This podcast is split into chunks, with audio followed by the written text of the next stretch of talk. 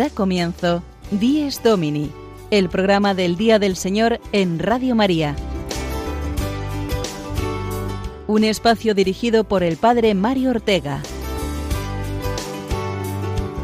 Un tiempo para compartir la alegría del discípulo de Cristo que celebra la resurrección de su Señor.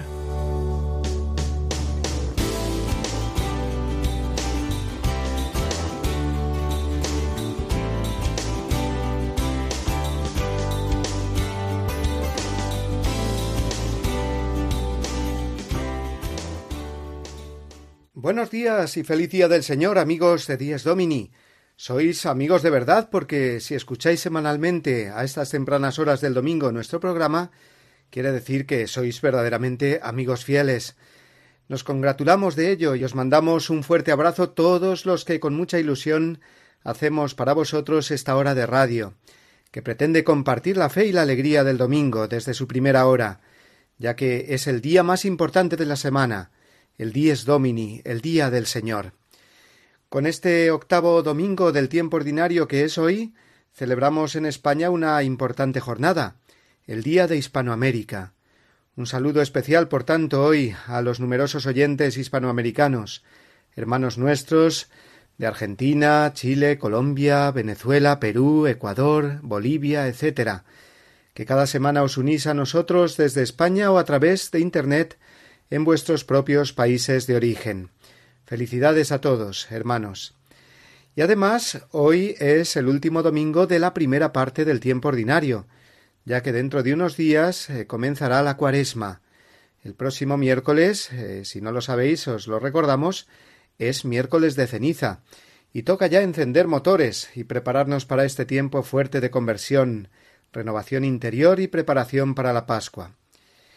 El Evangelio de hoy eh, nos abre las puertas a convertirnos de verdad con las palabras del Señor sobre nuestro juicio sobre el prójimo, a no ver tanto la paja en el ojo de nuestro hermano, sino más bien reconocer y sacar la viga del nuestro. Pues con todo esto viene este domingo y también por tanto nuestro Dies Domini de hoy, 3 de marzo, cuyos contenidos ahora os adelantamos. Comenzaremos, como es habitual, con nuestra reflexión semanal, hoy en torno al Día de Hispanoamérica. También tendremos hoy con nosotros a nuestros amigos de Verdad en Libertad, que como sabéis nos traen desde Argentina noticias destacadas de la Iglesia en el mundo. Hoy también contaremos con el Padre Gonzalo Mazarrasa y su reflexión musical en la sección Quien canta ora dos veces. La semana que viene se celebrará el Congreso Nacional Provida y por este motivo contaremos hoy con Alicia Latorre, presidenta de la Federación de Asociaciones Provida en España. También, como no, nos visitará el padre Julio Rodrigo con su anécdota semanal desde su parroquia y el padre Juan Triviño con sus historias con historia, hoy hablándonos de la evangelización de América. Y finalmente la entrevista semanal del padre Juan Francisco Pacheco en la cual hoy conoceremos una preciosa iniciativa para nuestra formación cristiana, una plataforma informática de recursos para nuestra formación, el proyecto Arguments.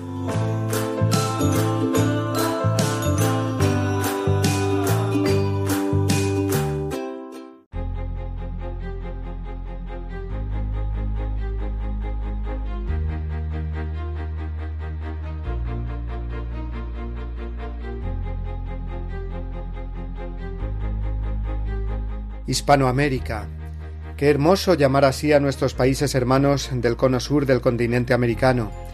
Decimos también Sudamérica y Latinoamérica, pero en la denominación de Hispanoamérica quedan unidos dos nombres, España y América, dos culturas, dos mundos que la Providencia quiso que se uniesen ya hace más de 500 años en una misma fe, una misma lengua, una hermandad que se ha conservado durante los siglos.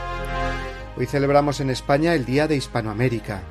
La idea original es recordar a los cientos de misioneros españoles que siguen dando su vida en tierras americanas, generalmente en lugares de mucha pobreza, pero también es una magnífica oportunidad para darle gracias a Dios por nuestros hermanos hispanoamericanos, con los que nos sentimos especialmente unidos.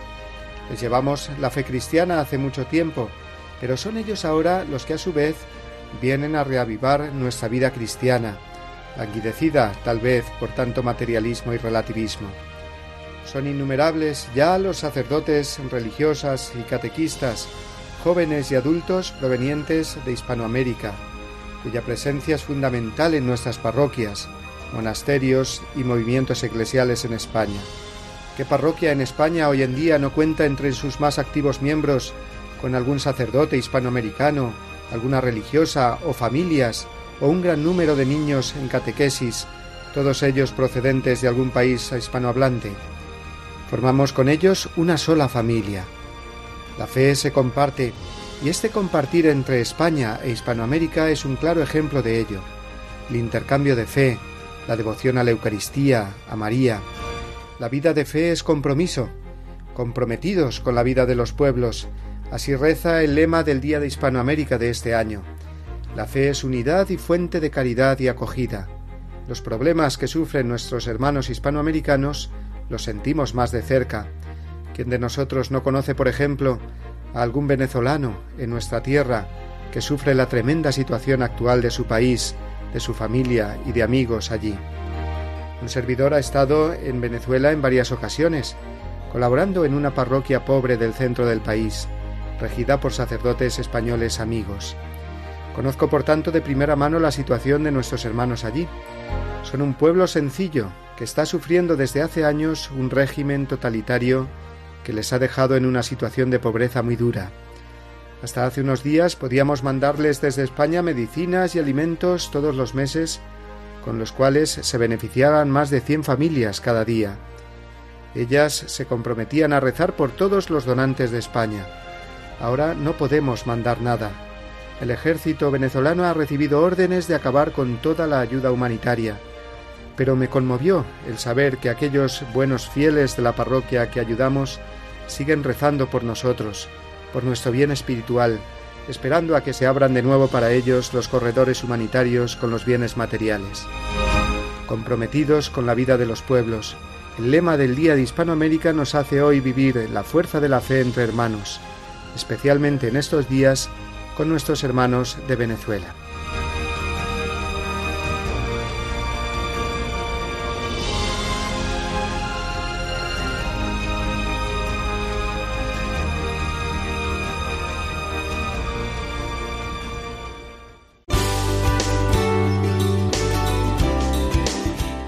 Domini, el programa del Día del Señor en Radio María. Un tiempo para compartir la alegría del discípulo de Cristo que celebra la resurrección de su Señor.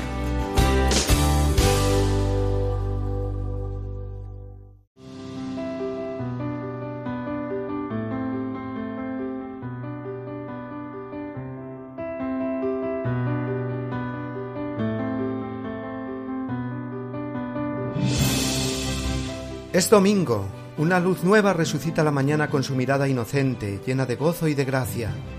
Es domingo, la alegría del mensaje de la Pascua es la noticia que llega siempre y que nunca se gasta.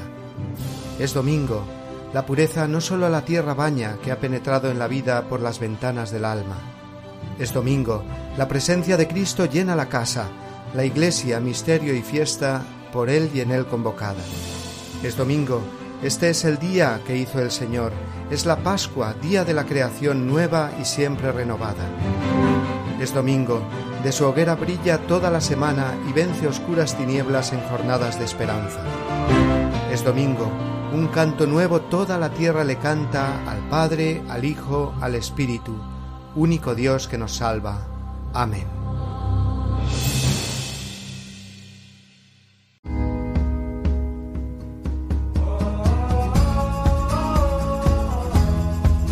Iglesia en el Mundo, una ventana abierta a los cristianos de otros continentes gracias al equipo de verdad en libertad.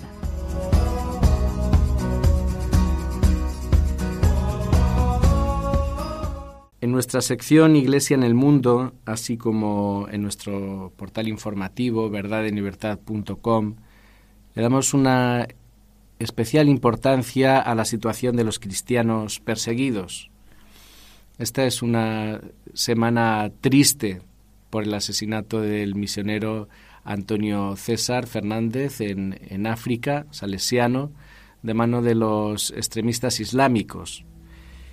Y otros extremistas, en este caso hindúes, han asesinado eh, no a un religioso, eh, no a un misionero, sino a un padre de familia eh, cristiana y quizá con una información menos conocida, menos divulgada.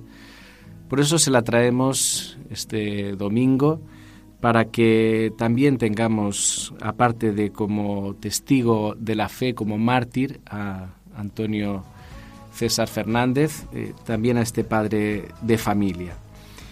Lo decapitaron. Él tenía cinco hijos y el motivo fue haberse convertido al cristianismo en la India. Son los testigos del amor a Cristo y de la fe en Cristo de nuestros días. Es fundamental que conozcamos estos héroes de la fe. Pedimos también por todos sus familiares. El cristiano Anand Ram Gan, de solo 40 años, fue asesinado por su fe en Orissa. Los homicidas lo arrastraron de su casa donde se encontraba con su hijo Pumo de seis años y no se detuvieron frente al llanto desconsolado del menor. Hoy ser cristiano viviendo en India significa ser acosado todos los días. Si rezas en familia te dan una paliza. Si rezas en una iglesia doméstica te apalean. Incluso te golpean en plena calle. Los cristianos de las aldeas viven con miedo aseveró el fundador de la red Persecution Relief, Shibu Thomas. Nos quedamos ya en Hispanoamérica. La información eh, prioritaria eh, la estamos teniendo con Venezuela. Es mm, lo que más al tanto nos tiene eh, en España, lo que más nos preocupa y no es para menos esta terrible crisis de todo tipo, humanitaria, económica, política, social, sanitaria, y que lleva ya tantísimos años, pero que se ha agudizado de un modo dramático. Por eso queremos eh, acercarnos a la Iglesia Católica en Venezuela y queremos que nos acompañen para escuchar esas eh, palabras de, los obispos de Venezuela que solicitaron al gobierno de Maduro que deje entrar y distribuir la ayuda humanitaria, evitando cualquier tipo de violencia represiva. Escuchen el clamor del pueblo. La conferencia episcopal venezolana solicitó que dejen entrar y distribuir en paz la ayuda humanitaria a ratificar que Cáritas colaborará en esta labor, los obispos aseveraron que el régimen tiene la obligación de atender las necesidades de la población. Pedir y recibir ayuda no es ninguna traición a la patria, antes bien es un deber moral que nos incumbe a todos ante las carencias y urgencias dramáticas que padece el pueblo venezolano. Otro aspecto importante de esa gran familia eh, católica a la que nos queremos eh, acercar cada domingo es la vivencia de la fe, la vivencia eh, de la fe públicamente, en peregrinaciones, en devociones especiales, junto con los grandes testigos de la fe y de los cristianos perseguidos, yo creo que también es otro aspecto que nos ayuda mucho en, nuestro, en nuestra vida cristiana ver cómo eh, los jóvenes tienen esa fe tan grande que encontramos en Hispanoamérica tantas manifestaciones eh, multitudinarias de, devoción. Por eso hemos querido viajar a México, donde más de 37.000 jóvenes participaron de una peregrinación al monumento de Cristo Rey, erigido en 1950 en homenaje a los mártires de la guerra cristera. Los jóvenes peregrinaron a 16 kilómetros al monumento a Cristo Rey en el Cerro del Cubilete, en Guanajuato, organizado por el Movimiento Nacional Juvenil Testimonio y Esperanza, quienes precisaron que con esta caminata se preparan para ejercer la verdadera política, sin apellidos, sin eufemismos, en un verdadero sentido de la consecución del bien común. También tenemos un recuerdo para estos ayudantes del Papa que son los cardenales. Desde hace muchísimos siglos es eh, la estructura con la que eh, el Papa quiere asesorarse para tener también una presencia en todos los lugares y rincones del mundo como eh, vicario de Cristo en la tierra.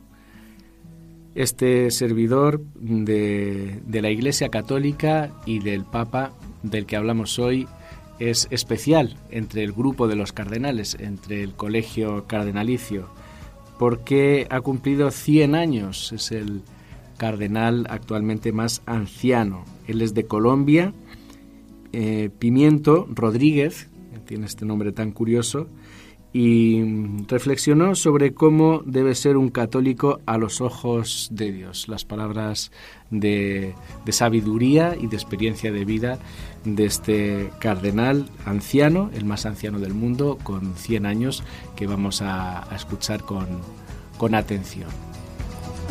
El arzobispo emérito de Manizales, José de Jesús Pimiento Rodríguez, cumplió 100 años el lunes 18 de febrero. Recordó que para cada persona Dios tiene una tarea en la vida y cumplirla es el éxito de uno. Uno es débil y por tanto falla en mucho en no hacer totalmente el plan de Dios, pero Él lo va realizando a pesar de uno, porque es amor. Padre total y misericordioso con uno, indicó el miembro más longevo del Colegio Cardenalicio.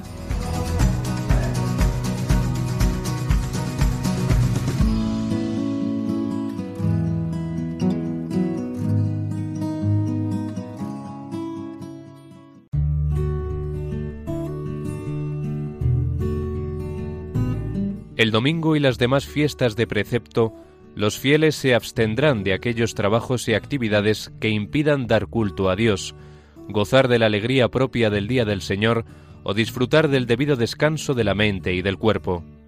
Código de Derecho Canónico, Canon 1247.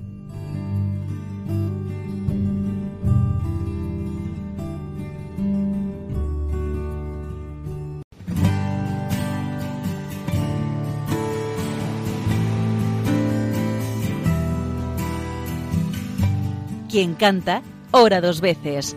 La reflexión musical del padre Gonzalo Mazarrasa.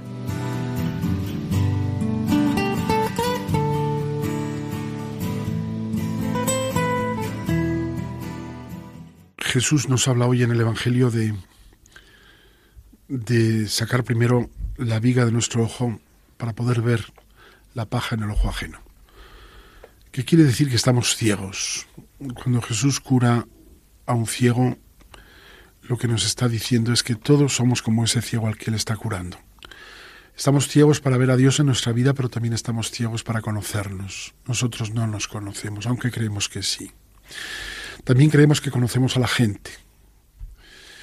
Y ocupamos el lugar de Dios porque Dios se ha reservado el juicio para Él.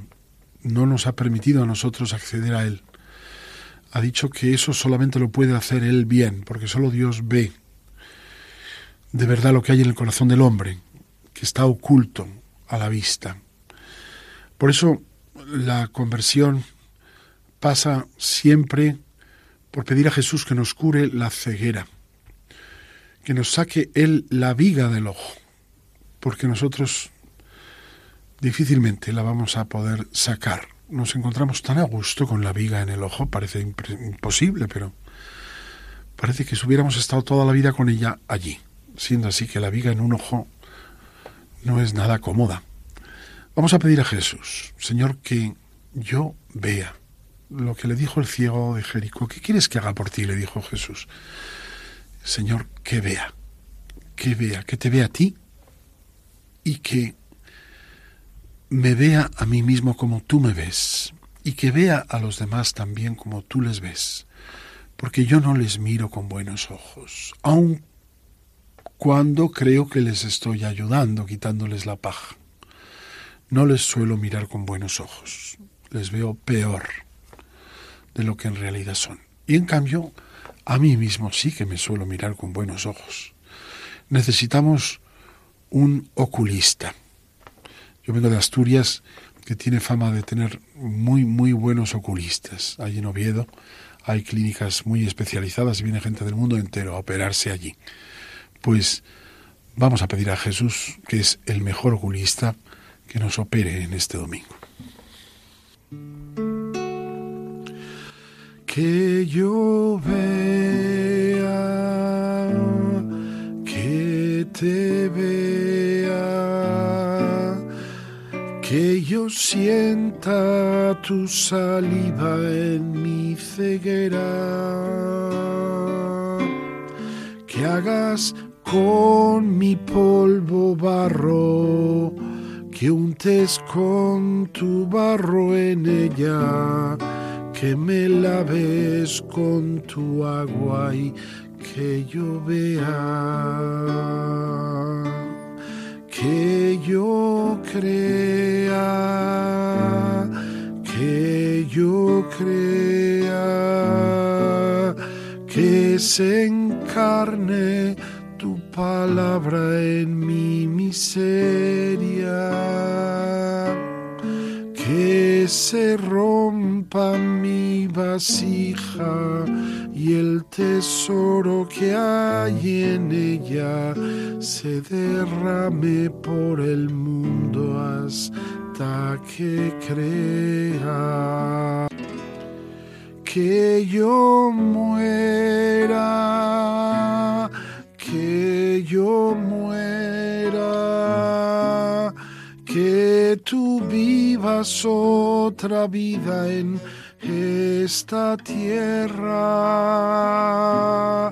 que se escuchen tus palabras, que se goce tu presencia que te conozcan los hombres y te crean.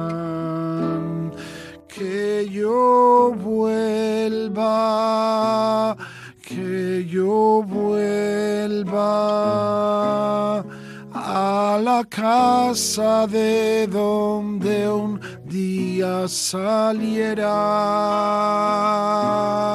Que me abrace con mi Padre y que lloremos la ausencia de tantos años perdidos fuera de ella.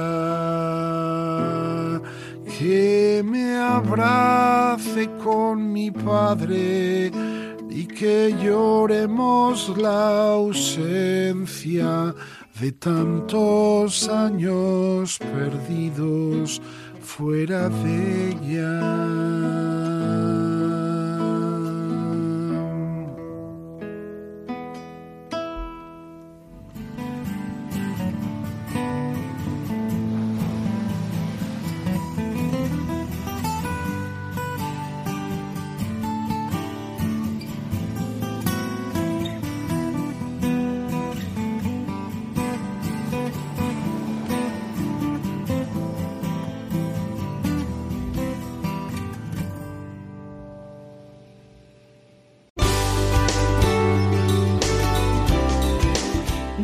Domini, el programa del Día del Señor en Radio María.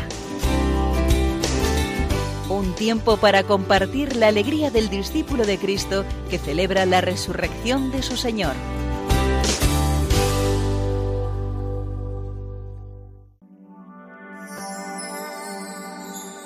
Sé que hay en tus ojos con solo mirar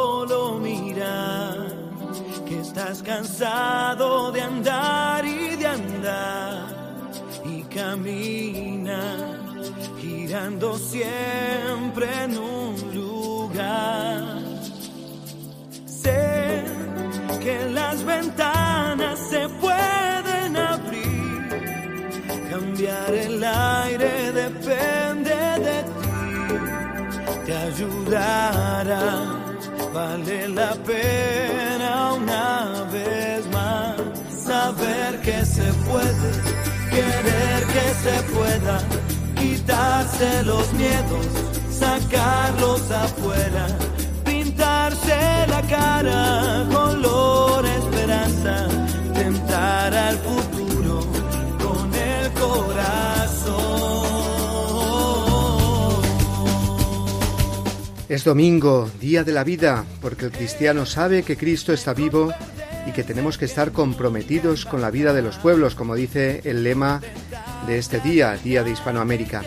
Pero comprometidos con la vida quiere decir también comprometidos con la cultura de la vida, que es precisamente lo que hacen los movimientos pro vida de una manera especial. Y hoy vamos a hablar del próximo Congreso Nacional Pro Vida, que tendrá lugar el fin de semana que viene, el 8 y el 9 de marzo, en Madrid, en el aula magna de la Universidad San Pablo CEU, el 22 Congreso Nacional Pro Vida, con un lema muy sencillo pero precioso. Todos somos necesarios, todos los niños, los jóvenes, los adultos, los que tienen salud y los que la tienen menos. Todos somos necesarios porque esta vida es un regalo de Dios para compartir. Y Cristo ha venido a traernos la vida en abundancia. Las asociaciones Provida están federadas en España en una misma federación y celebran este congreso para profundizar más en su identidad, en su misión, un encuentro festivo con distintas ponencias interesantísimas un congreso abierto además a todos los que quieran participar, porque todos estamos llamados a colaborar con esta gran causa que es la vida, la defensa de la vida, la cultura de la vida.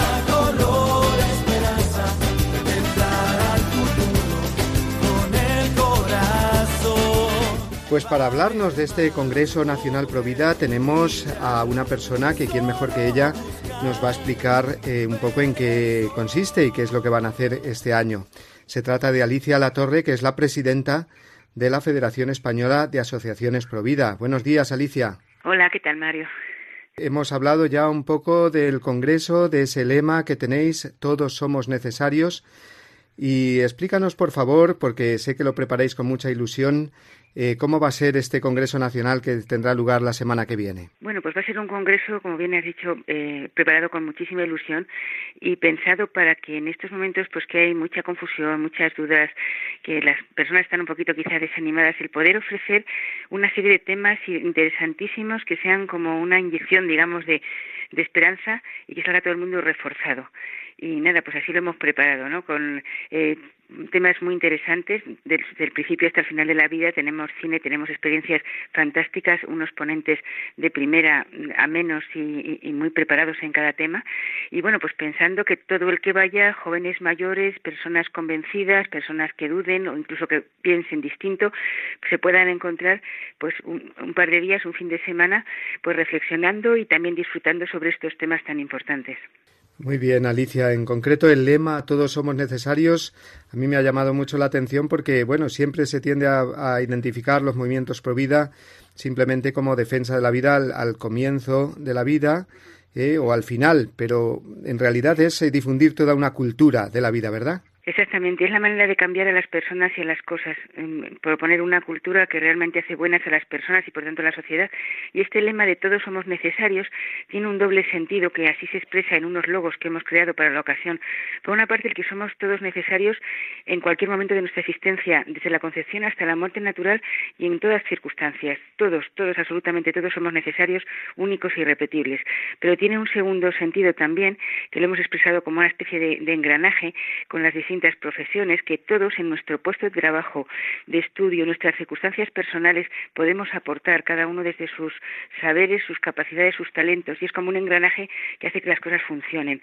Con ese doble sentido de cada persona y, y desde todos los ámbitos de la sociedad, todos somos necesarios y si cada uno cumple bien con su misión, con ilusión, haciendo todo el bien que pueda, desde luego que esto sale adelante como ya se está demostrando, pues en, en, en pequeñas experiencias, en pequeñas situaciones donde el hacer el bien, el, curar tanto dolor que deja sobre sí la cultura de la, tras de sí la cultura de la muerte, el devolver la esperanza, pues es realmente una realidad. Y para quien quiera asistir, eh, explícanos cómo tiene que hacer para apuntarse a este congreso que será el día 8 y 9 de marzo, el viernes y el sábado que viene.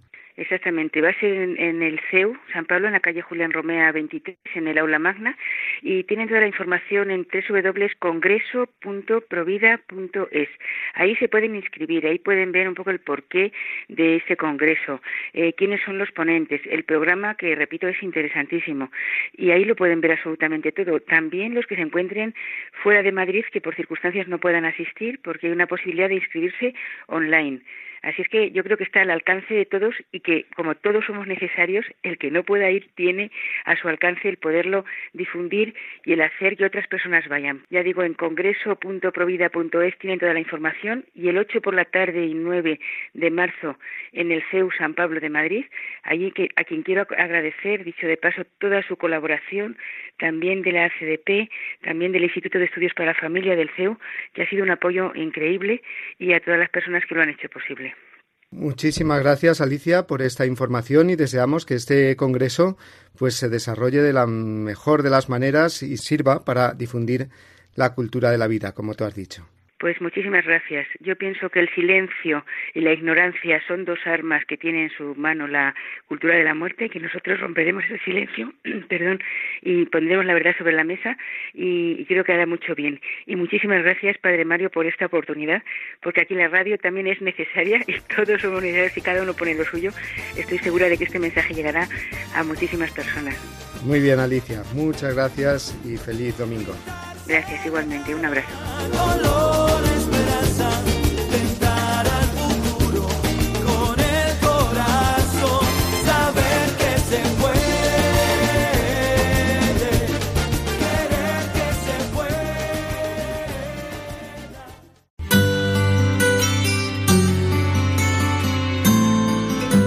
El domingo desde mi parroquia. Una reflexión a cargo del Padre Julio Rodrigo.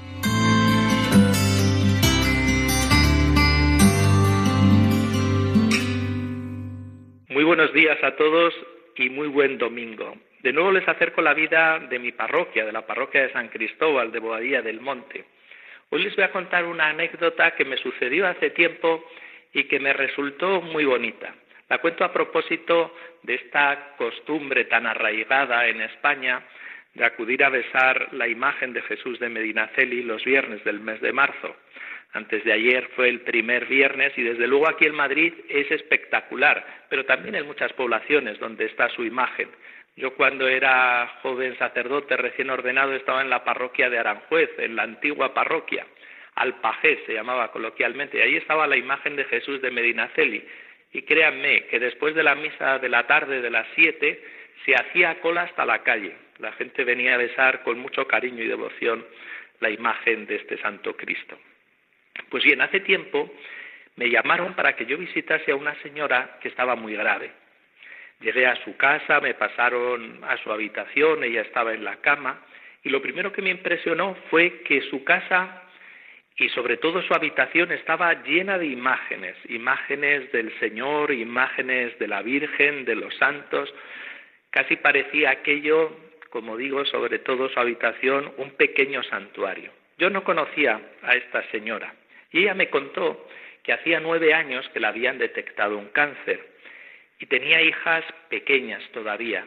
Ella se sintió fatal, muy agobiada, pensando que podía morir y que se marchó a la Basílica de Jesús de Medinaceli de Madrid y que allí delante del Señor le dijo, por favor, cúrame, solo te pido que me des vida hasta que mis hijas sean mayores. Después de los tratamientos, el cáncer se detuvo y vio crecer a sus hijas. Pero hacía unos meses que le habían detectado unas metástasis y en este caso, según le decían los médicos, los tumores eran graves y el cáncer había empezado de una forma muy invasiva a conquistar todo su cuerpo y por tanto el horizonte era la muerte pronto. Y entonces ella se acordó de la petición que le había hecho a Jesús de Medinaceli, al Señor, dame vida hasta que mis hijas sean mayores. Y me dijo, Padre, ¿sabe qué edad tiene mi hija pequeña? Digo, no lo sé, 18 años. Me ha concedido exactamente lo que le había pedido. No le puedo pedir más. Lo único que quiero es arreglar mi vida con él y morir en paz. Yo admiré la fe inmensa de esta mujer y sobre todo su serenidad al narrarme todo lo que le estaba sucediendo. La acompañé los meses que le quedaron de vida. La llevaba a la comunión todas las semanas, la confesaba de vez en cuando y doy fe que murió en paz, murió como una buena hija de Dios. Y admiré también el valor que tiene la piedad popular. todas estas manifestaciones que vemos en torno al Señor o a la Virgen o a los santos, que algunas veces hasta tendemos a minusvalorar, y sin embargo vi en esta señora y en tantas otras personas que les había conducido a una fe sincera, que habían conocido a Cristo, que lo había amado y que había confiado en él. Nada más, que pasen un feliz domingo y hasta la próxima semana.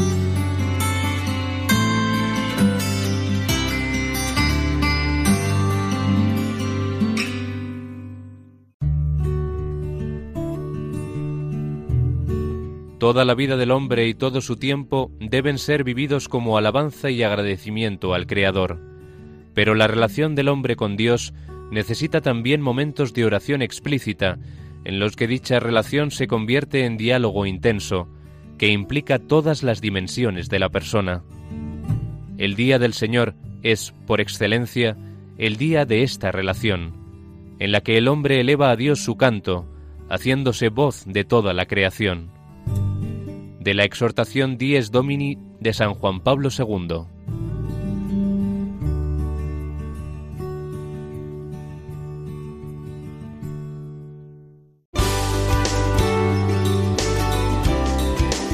Dies Domini, el programa del Día del Señor en Radio María. Un tiempo para compartir la alegría del discípulo de Cristo que celebra la resurrección de su Señor.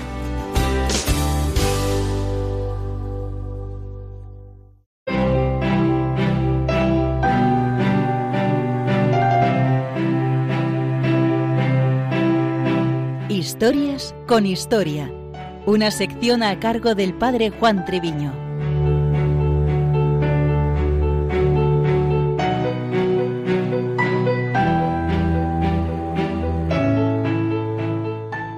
Hoy es la jornada de Hispanoamérica. Mucho se podría comentar sobre el descubrimiento y la evangelización de todo un continente. Intentamos en nuestra sección una descripción histórica de los comienzos. Cristóbal Colón, comerciante genovés, había sido testigo de la toma de Granada por los reyes católicos el 2 de enero de 1492. Como escribirá después, la providencia reservaba América a Castilla, pero la decisión de Isabel y Fernando no fue fácil de tomar. Tres dificultades parecían insalvables. En el campo jurídico, la división del territorio de ultramar por los tratados con Portugal de 1479 en la técnica por la misma navegación tan desconocida en llegar a la India y el Japón desde el Atlántico. Finalmente, por el aspecto práctico de la financiación, los barcos, carabelas y la tripulación necesaria. Todo ello se vio favorecido por la reciente conquista de Granada y el empleo de los fondos de la Santa Hermandad y de Cruzada. En la primera travesía, en la noche del 11 al 12 de octubre de 1492, la flotilla de Colón tocará una de las islas al norte de Cuba, a la que el descubridor llamará San Salvador, tras haber cantado la salve con sus hombres. En la siguiente expedición ya se observa una de las constantes en la evangelización de América, la unidad entre la civilización y la evangelización, particularmente por la cesión a la corona de Castilla de realizar dicha tarea por parte del Papa Alejandro VI en sus denominadas bulas alejandrinas. La flota se componía esta vez de diecisiete buques y mil quinientos hombres. Mucho se podría indicar y decir del descubrimiento y evangelización de América, particularmente por ciertas concepciones historiográficas que en base a postulados de una leyenda negra desvirtúan gran parte de la tarea española en esas tierras. En un primer momento, los hechos históricos hablan del interés, particularmente de la reina Isabel de Castilla, la evangelización de aquellos pueblos. El 16 de septiembre de 1501 firma una instrucción al gobernador de las Indias, Nicolás de Obando, que recoge lo que hoy llamamos los derechos del hombre. En ella se precisa que el estatuto de los habitantes de las tierras descubiertas es el de hombres libres, súbditos de la corona de Castilla, añadiendo que es necesario informar a los indios sobre las cosas de nuestra fe para que lleguen a su conocimiento. En un primer momento, en los primeros ocho años, las conversiones apenas llegaban a unas dos mil ánimas. quizás también debido a la fragilidad de los habitantes de las Antillas, lo que dificultaba el proceso evangelizador y de catequización. Una institución muy discutida fue la encomienda, la cual surgió con una clara intención en el deseo de la reina Isabel en los años 1503 y 1504, con cuatro objetivos. Impedir que los indios siguiesen estando dispersos y subalimentados en la selva y en la jungla, en estado salvaje y pagano. Tender a crear aldeas, propiamente indias, donde poder alimentar, civilizar y cristianizar, con un sacerdote encargado y con la creación de escuelas para aprender a leer y escribir.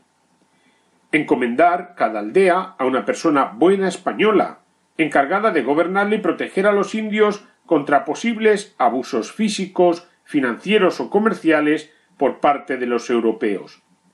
Por último, asegurar que el trabajo por el repartimiento de mano de obra requerido por el gobernador se corresponda con el pago de un salario justo y del sustento, Isabel precisa que ese trabajo se hiciese como personas libres que son y no como esclavos.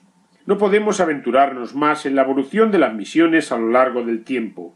Eso ya será otra historia, pero hemos esbozado a grandes rasgos los inicios de la evangelización de América. Como alguna consideración podemos indicar en primer lugar, valorar la Iglesia en su universalidad como pueblo de Dios, las iglesias hermanas de Hispanoamérica, con sus dones y carismas, enriquecen a la Iglesia universal, sin obviar las carencias o limitaciones propios de la fragilidad humana. Hay un hecho a tener en cuenta. Recordar la elección del primer Papa hispanoamericano en la persona del Papa Francisco. En segundo lugar, conocer la historia de la evangelización de América, lo cual nos va a aportar interesantes pistas en torno a la nueva evangelización, algo que hicieron los misioneros al encontrarse una nueva realidad en las tierras descubiertas.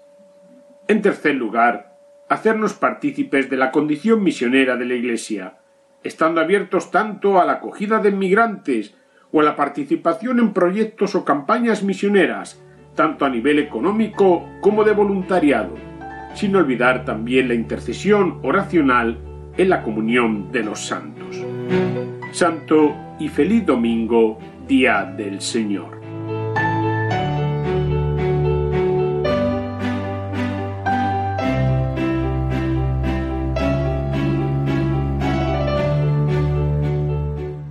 En este domingo, Día del Señor, estamos recordando especialmente hoy a todos nuestros hermanos hispanoamericanos.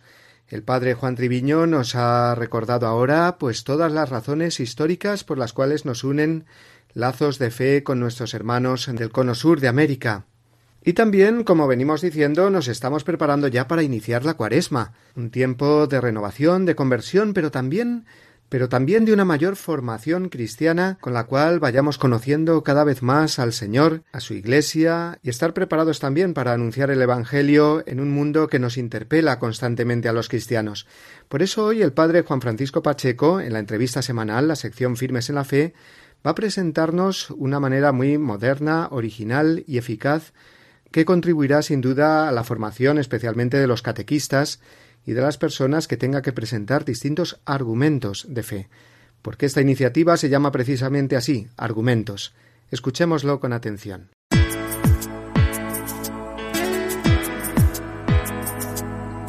Firmes en la fe. La entrevista de la semana de la mano del Padre Juan Francisco Pacheco.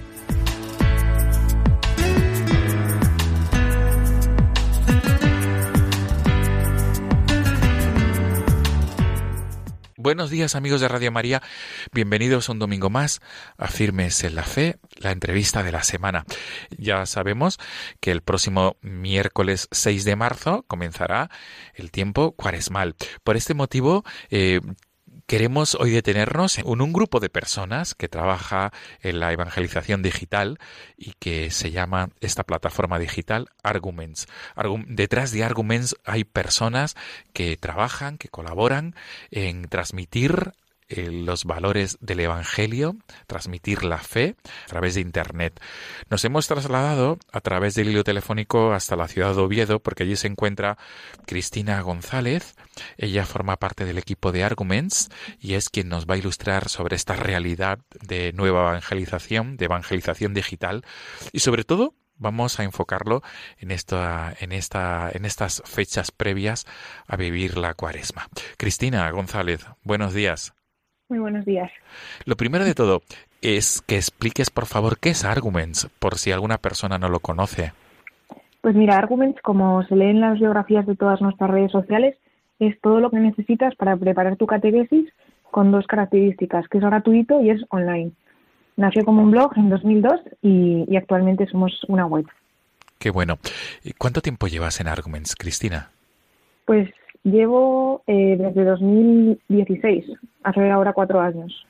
ya tienes una experiencia avezada en esta labor de transmitir eh, contenidos de fe, por tanto, a través de las redes sociales y de Internet. Sí, me dedico sobre todo a la parte de, de diseño gráfico y a la parte como community manager, soy la de social media manager de Arguments y, bueno, vamos haciendo poco a poco lo que podemos, ¿no? Qué bien. Cristina, repetimos, es Arguments, terminado en, TS, ¿verdad? TS, sí. Esto es. Y como tú decías, es gratuito. Eh, todo aquel que quiera puede beneficiarse de lo que vais publicando y, y, colgando en las, en las redes sociales y en la plataforma digital, ¿verdad? Efectivamente. Y quiero entender, Cristina, que no solamente, además de haber recursos para catequesis, también hay otras, otro tipo de, recursos y, de, y, de, informaciones. Por supuesto. Eh, tenemos, por ejemplo, un apartado que se llama Recursos para rezar, en el que, pues, por ejemplo, tenemos un rosario en audio, que es uno de los proyectos más destacados, mm, porque eso lo lanzamos hace ahora dos años y es dedicado a, a la Virgen y cada día rezan el rosario con argumentos pues alrededor de 400 personas en todo el mundo y, es un proyecto que la verdad ayuda mucho a la gente, nos han escrito mucho eh, agradeciéndonoslo. Y luego pues tenemos, eh, pues por ejemplo, uno que se llama La vocación de los personajes del Evangelio, en el que un sacerdote pues va escribiendo cómo se imagina que, los personajes, o sea, basado en, en, los evangelios, cómo se imagina que, que, descubrieron su vocación, ¿no? Pues este ayuda, por ejemplo, mucho a la gente a rezar. Y pues eso, hay diferentes proyectos según las necesidades que tenga cada uno. Y ahora, mm. Entrando en la temática de la cuaresma, eh, pienso que vais a trabajar mucho este aspecto, ¿verdad?, de preparación a la Pascua, con distintos recursos. Efectivamente. Eh, tenemos, por ejemplo, un, PDF que, se ha usado mucho en los colegios, ¿no? que nos han escrito muchos profesores de religión eh, agradeciéndonoslo y demás, que es em, son ocho preguntas básicas sobre la cuaresma, ¿no? Entonces, pues ahí resolvemos dudas muy básicas, pues porque son 40 días, eh, el significado del color morado, ¿no? diferentes aspectos y, está disponible en nuestra web, se puede descargar. También tenemos pues eh, un post, por ejemplo, en Comunicar la Fe, que es uno de nuestros blogs, en el que pues recopilamos diferentes frases de, los tres últimos papas y, y, que sirven pues eso para llevar a la oración en este tiempo litúrgico señalado y luego también animar a la gente a que esté pendiente de nuestras redes sociales porque cada eh, siempre que, hay un, así un, tiempo litúrgico señalado, pues intentamos hacer un especial. No puedo desvelar todavía el que vamos a hacer esta vez, pero que estén al tanto porque, porque merecerá la pena seguro. Pienso que conviene que los oyentes de Radio María conozcan, por si alguno todavía no conoce Arguments, la URL, la dirección web. Por favor, Cristina. Sí, es www.arguments.es y ahí pueden encontrar todos los recursos de manera gratuita. Y además allí se encuentran también los enlaces a las redes sociales, ¿verdad? Sí, efectivamente, estamos presentes en Twitter eh, como Arguments, Facebook, YouTube. Eh, luego también estrenamos recientemente un canal en Telegram y ahí vamos lanzando eh, cada día los recursos nuevos que tenemos, ¿no? Entonces ahora en Cuaresma, pues eso, a diario lanzaremos un reto Qué bien. Cristina, desde tu experiencia como evangelizadora digital, ¿qué es lo que más te llena de esta labor? Pues yo creo que poder acompañar a la gente, que realmente ves que, a la gente le sirve lo que haces. Y pues, por ejemplo, eh, hace poco nos ha escrito una chica que, está embarazada y que, que, antes incluso de decírselo a sus propios hijos que estaba embarazada, nos lo contó nosotros para que fuéramos rezando y tal. O sea, sabes que te llena mucho estas experiencias porque realmente ves que a la gente le, le, ayudas, ¿no? Con lo que haces cada día. Por tanto, nos quedamos con, tus consejos. Eh, poder entrar en, en, la plataforma digital y seguir las redes sociales de Arguments para, para poder también... Es una manera que vosotros ofrecéis para que eh, se pueda vivir de una mejor manera la cuaresma, o por lo menos ayudar, ¿verdad? Con recursos. Sí, efectivamente, eso intentamos, esperamos conseguirlo.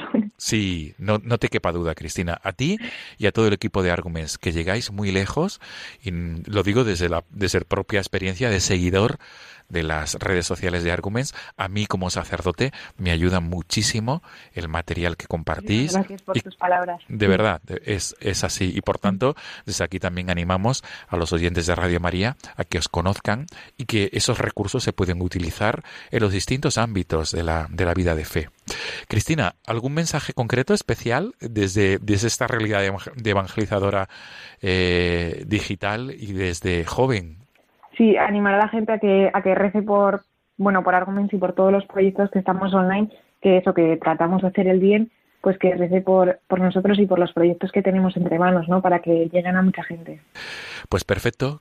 Cristina González, ha sido un placer dialogar contigo en esta mañana de domingo 3 de marzo y además a las, a las puertas de la cuaresma para que podamos aprovechar al máximo todo lo que compartís y publicáis en Arguments. Arguments.es, como tú bien has dicho. Pues ha sido un placer, Cristina, de verdad. El placer ha sido mío. Muchísimas gracias por, por darnos voz en esta, en esta cadena. Gracias, Cristina. Feliz día del Señor. Un saludo. Amigos de Radio María, nos despedimos. Nos volvemos a encontrar el próximo domingo, si Dios quiere, primer domingo de Cuaresma. Feliz día del Señor.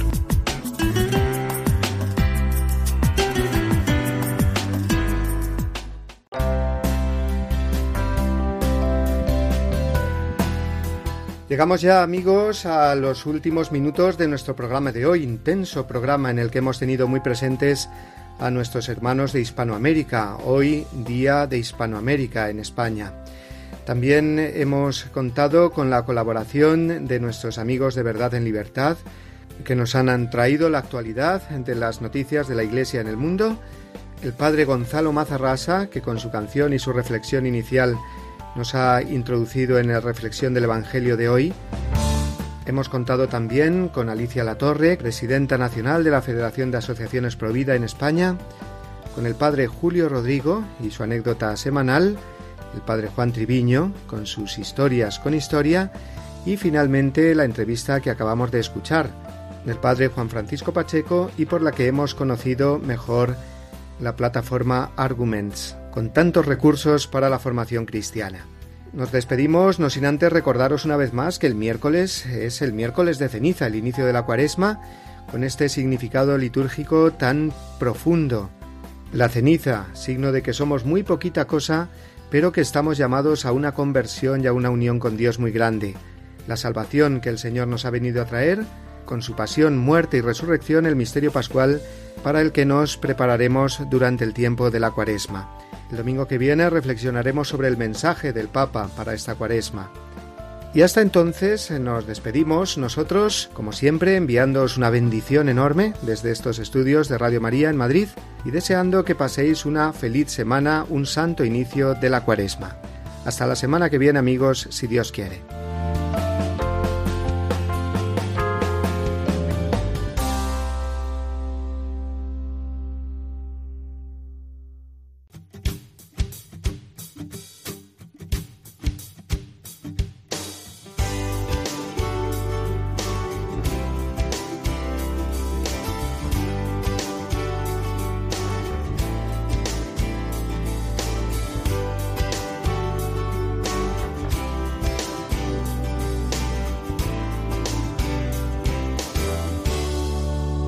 Y así termina Dies Domini, el programa del Día del Señor en Radio María. Un espacio dirigido por el Padre Mario Ortega. Un tiempo para compartir la alegría del discípulo de Cristo que celebra la resurrección de su Señor.